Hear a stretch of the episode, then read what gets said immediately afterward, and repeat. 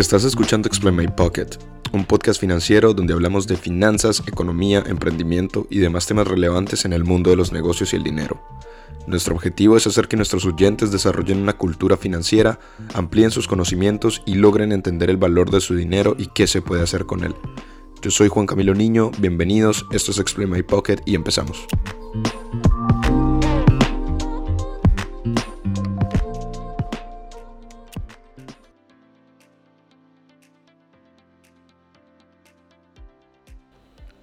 Bienvenidos una vez más a Explain My Pocket. El día de hoy estamos en el séptimo capítulo, el séptimo capítulo ya del podcast. Y el día de hoy vamos a estar hablando sobre una decisión de inversión que nos concierne a todos, que en algún momento cada uno de nosotros va a tener que plantearse o alguno de ustedes que nos está escuchando ya en algún punto se planteó y ya tomó una decisión. El día de hoy vamos a estar hablando sobre qué es mejor si comprar o rentar a la hora de decidir sobre nuestro primer hogar o nuestra primera casa. Uno normalmente puede decidir si tener un carro o utilizar el metro, si vestirse con ropa buena pero no tan cara, o muchas otras maneras de recortar gastos para poder optimizar el dinero y aumentar el ahorro.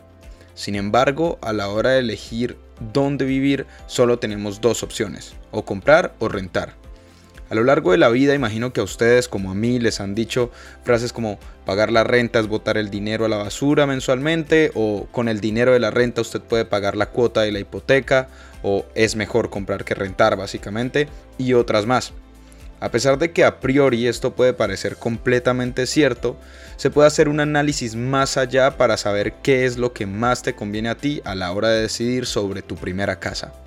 Así que para saber un poco más sobre cómo analizar esta decisión y cuál decisión deberías tú tomar dependiendo de tu situación, quédate hasta el final con nosotros, escúchanos y bienvenido a este capítulo.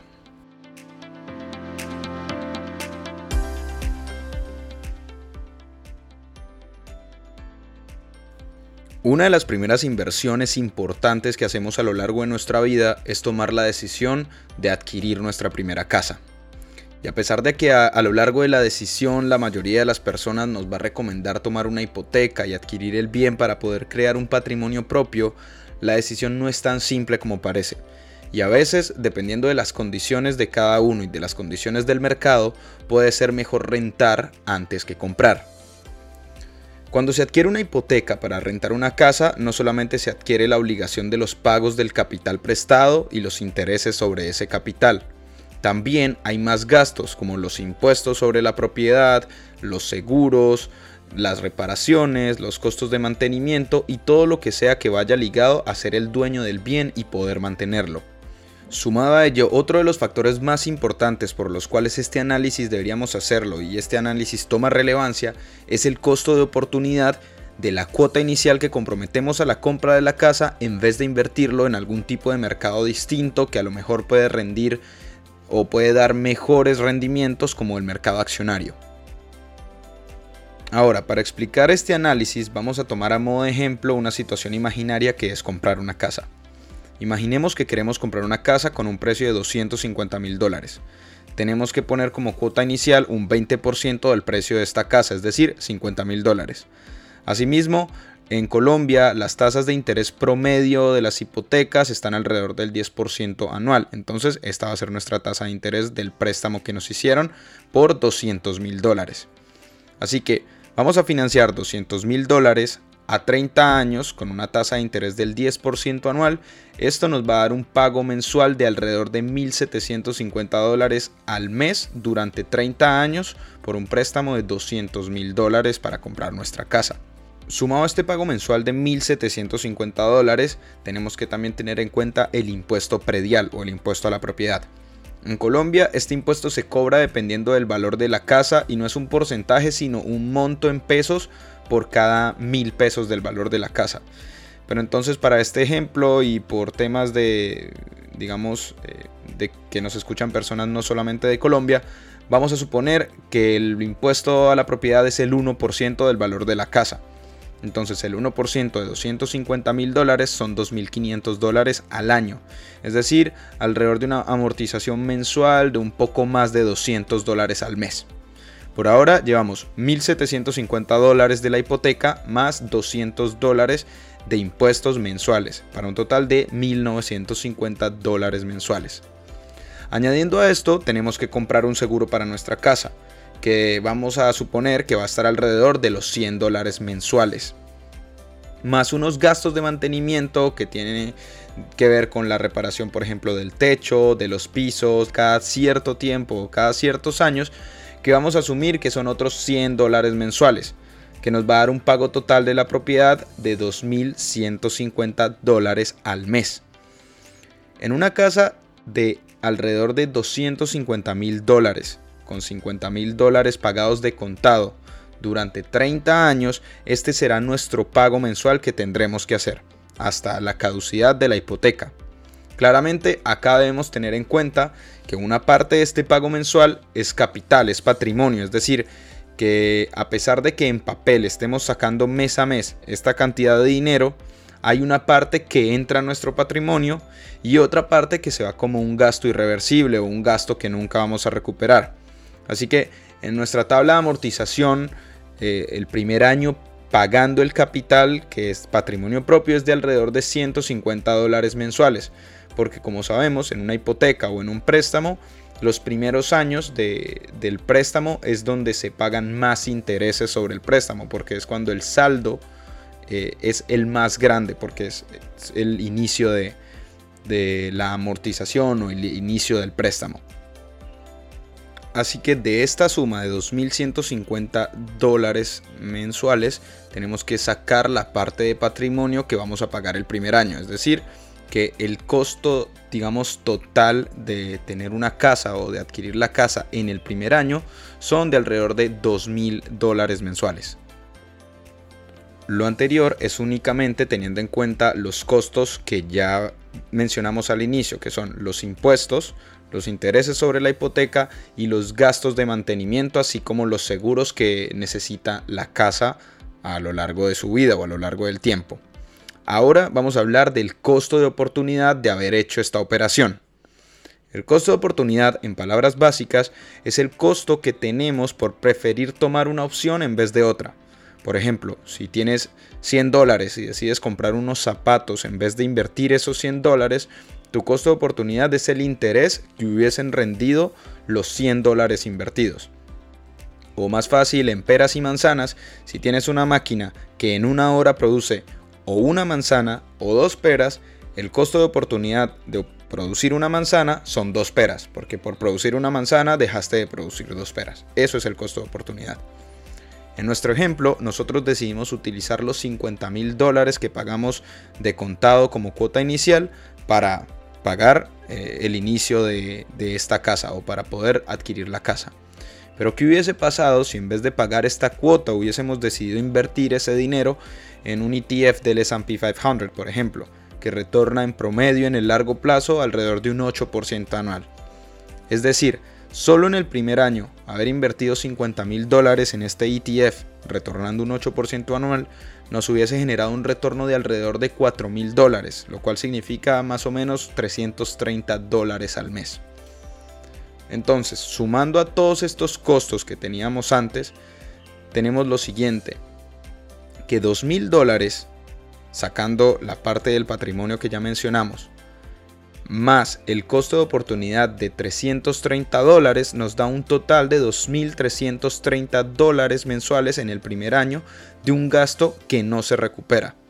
Aparte de esto, hay muchos gastos más, como las comisiones o los gastos de la reparación a la hora de vender o la revaluación del bien a lo largo de los años. Es decir, hay, un, hay una serie de gastos e ingresos más potenciales, pero que para hacer este ejemplo un poco más práctico y menos complicado, los vamos a dejar de lado por ahora.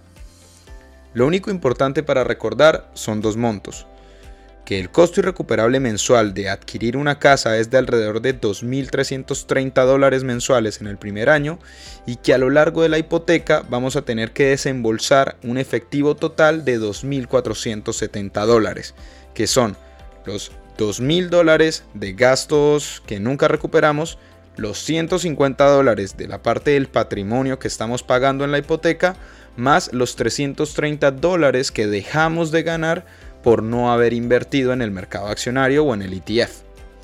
Ahora, calcular el costo de la renta es mucho más fácil.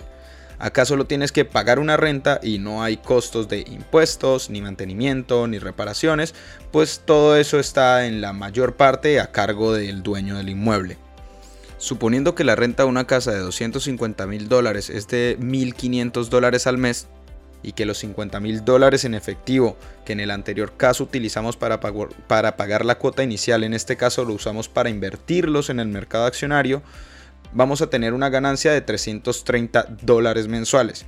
Entonces, nuestro costo de rentar esta casa no es de 1500, sino de 1170, que es 1500 del costo de la renta menos los 330 dólares que estamos ganando por haber invertido nuestro dinero en el mercado accionario. Lo que es alrededor de 1000 dólares menos caro, digamos 1000 dólares más barato que tener una hipoteca para comprar la casa. Dentro de las ventajas por las cuales rentar puede ser más atractivo a la hora de decidir antes que comprar, encontramos que, por ejemplo, primero tenemos una total movilidad a la hora de tener que mudarnos o cambiarnos de residencia, ya que no tendremos que incurrir en, digamos, en tiempo al vender una casa o en tener que eh, buscar un comprador de manera rápida porque nos salió una oportunidad en otra ciudad o en otro país. Segundo, no hay necesidad de vender e incurrir en gastos por comisiones o gastos relativos a la venta. Eh, normalmente cuando se vende una casa, alrededor del 6% del valor de la casa se va en comisiones para, para la agencia encargada de la venta y en una que otra reparación para poder dejar la casa en óptimas condiciones para venderse. Tercero, no se es responsable de los costos de mantenimiento, como lo es reemplazar el suelo, reemplazar el techo, el sistema de climatización, ya que esta casa pues básicamente no es tuya. Y cuarto, podemos invertir el exceso de efectivo en otras cosas antes que atarlo a una hipoteca en la propiedad, que pues como lo vimos en, en este ejemplo, son 30 años pagando esta hipoteca. Sin embargo, al tener en cuenta el largo plazo y que a, lo largo de la hipoteca la parte pagada del capital cada vez es mayor porque cada vez debemos menos plata y cada vez tenemos que pagar menos intereses, eh, digamos, llegamos a la conclusión de que en el largo plazo tener una, hipoteca y comprar una casa eh, conlleva a tener menos gastos eh, acumulados. Es decir, si después de 10 años usted decide vender su casa, a lo mejor usted haya gastado menos que alguien que decidió rentar la misma casa durante esos mismos 10 años. Sin embargo, en términos de flujo de caja, es más caro eh, comprar una casa que rentarla, porque en nuestros flujos de caja, mes a mes, tenemos que desembolsar más dinero cuando decidimos comprar que cuando decidimos rentar. Esto es debido a que cuando compramos tenemos que desembolsar eh, alrededor de 2.470 dólares mensuales, mientras que cuando ah, decidimos arrendar solamente desembolsamos alrededor de 1.170 dólares mensuales. Ahora, todo este análisis depende principalmente del perfil de la persona y de las capacidades financieras que se tengan. Por ejemplo, para personas con conocimiento financiero, con acceso a distintas alternativas de inversión y con un capital importante que pueda ser invertido en los mercados, digamos, más atractivos que las casas o el mercado inmobiliario, la opción de rentar puede ser mejor que comprar por las siguientes razones. Primero, si el mercado de los hogares llegase a caer, como vimos que pasó en 2008, los precios de las casas podrían desplomarse incluso por debajo de los niveles pagados en un inicio por la casa, lo cual a alguien que renta no le afectaría en nada. Incluso le podría beneficiar porque a lo mejor el, precio de su renta disminuya. Segundo, en nuestro ejemplo asumimos que hay un 8% de retorno en el mercado accionario. Sin embargo, teniendo conocimiento sobre acciones y mercados financieros, un portafolio diversificado en compañías rentables puede llegar a generar retornos mayores al 15% anual. Y tercero es hoy en día debido a la globalización las personas se mueven de ciudad o incluso de país con más regularidad que antes, por lo cual en el mediano plazo rentar puede ser mejor para evitar gastos de venta y comisiones o incluso para poder cambiar de residencia de un día a otro sin, sin mucha complicación y con más facilidad. Estas y muchas otras razones pueden ser explicaciones válidas para preferir rentar antes que comprar, a menos de que se decidan comprar en propiedades que digamos se venden a un descuento bastante grande o en zonas de valorización rápida e importante. Todo esto depende de, nuevamente de las distintas condiciones y del perfil de la persona. Por ejemplo, para personas con capitales más grandes y con bolsillos multimillonarios, rentar puede ser significativamente más barato que comprar. Por ejemplo, si hay una casa de 8 millones de dólares, eh, digamos, estas casas pueden tener rentas de alrededor de 25 mil a 35 mil dólares mensuales. Pero cuando se es propietario de una casa de este valor, esto, estas, estas mensualidades podrían ser significativamente más altas. ¿Por qué? Porque una casa de 8 millones de dólares tiene costos de mantenimiento enormes, paga impuestos muy grandes y porque lograr vender una casa de este valor normalmente conlleva altos costos como de agencias, eh, comisiones o incluso publicidad para poder vender esta casa y buscar un comprador con esta, digamos, con esta capacidad o con este patrimonio para adquirir una casa. Es por ello que muchos millonarios como Justin Bieber, Lady Gaga, Rihanna o Mariah Carey, a pesar de poder comprar, deciden rentar su hogar. Y es porque se incurren en costos eh, menores en el corto y mediano plazo y en términos de flujo de caja, rentar deja más flexibilidad para poder usar el dinero en activos más atractivos. Sin embargo, para una persona o una familia que planea vivir en una casa por un tiempo indefinido, que no tiene planes de estar moviéndose constantemente o que simplemente tiene un perfil más conservador y prefiere invertir su dinero en su propiedad antes que ponerse a hacer un análisis eh, digamos minucioso como este y arriesgar su capital en el mercado accionario, comprar puede ser la mejor opción. En el largo plazo, los gastos de la renta en casi todos los casos son más caros que los gastos de comprar. Porque al comprar una casa y no tener que preocuparse por cosas como el valor del mercado de la casa, el porcentaje de valorización o las comisiones por venderla, el propietario, digamos que esto en el largo plazo al propietario significaría menos gastos. Óigase bien, pero es únicamente en el largo plazo. Asimismo, cuando se decide comprar, se bloquea un pago mensual a lo largo de la hipoteca, es decir, a lo largo de la hipoteca vamos a tener que pagar siempre la misma cantidad de dinero, lo cual no pasa a la hora de rentar, porque eh, cuando digamos tenemos una renta a lo largo del tiempo, normalmente estas rentas cambian y se van ajustando con digamos con indicadores como la inflación o como el precio de las rentas en el lugar donde estás viviendo.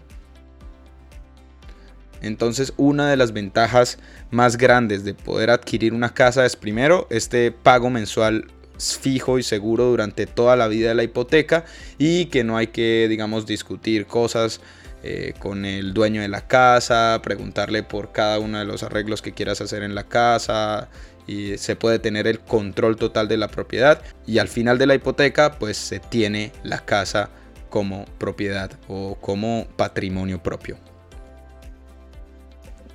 Así que a modo de conclusión podemos darnos cuenta que en realidad la toma de esta decisión depende mucho de tu perfil, de tus preferencias de liquidez, del capital que tengas ahorrado y de cuáles sean tus planes a futuro, si son quedarte en esa casa o de pronto moverte dentro de unos 5 años. Y dependiendo de todos estos factores y de todas estas cosas, a lo mejor rentar puede ser más atractivo que comprar. Si tú te ves en un más largo plazo viviendo en el mismo lugar sin necesidad de cambiarte y quieres invertir en algo un poco más conservador y más estable, comprar va a ser la mejor opción para ti. Así que esto ha sido todo por hoy. Muchas gracias por haber escuchado este séptimo capítulo de Explain My Pocket. Nos vemos la próxima semana con un nuevo capítulo, con más información y con más enriquecimiento de nuestra inteligencia financiera. Espero que este capítulo les haya servido y síganos en nuestro Instagram como Explain My Pocket y nos vemos pronto. Chau.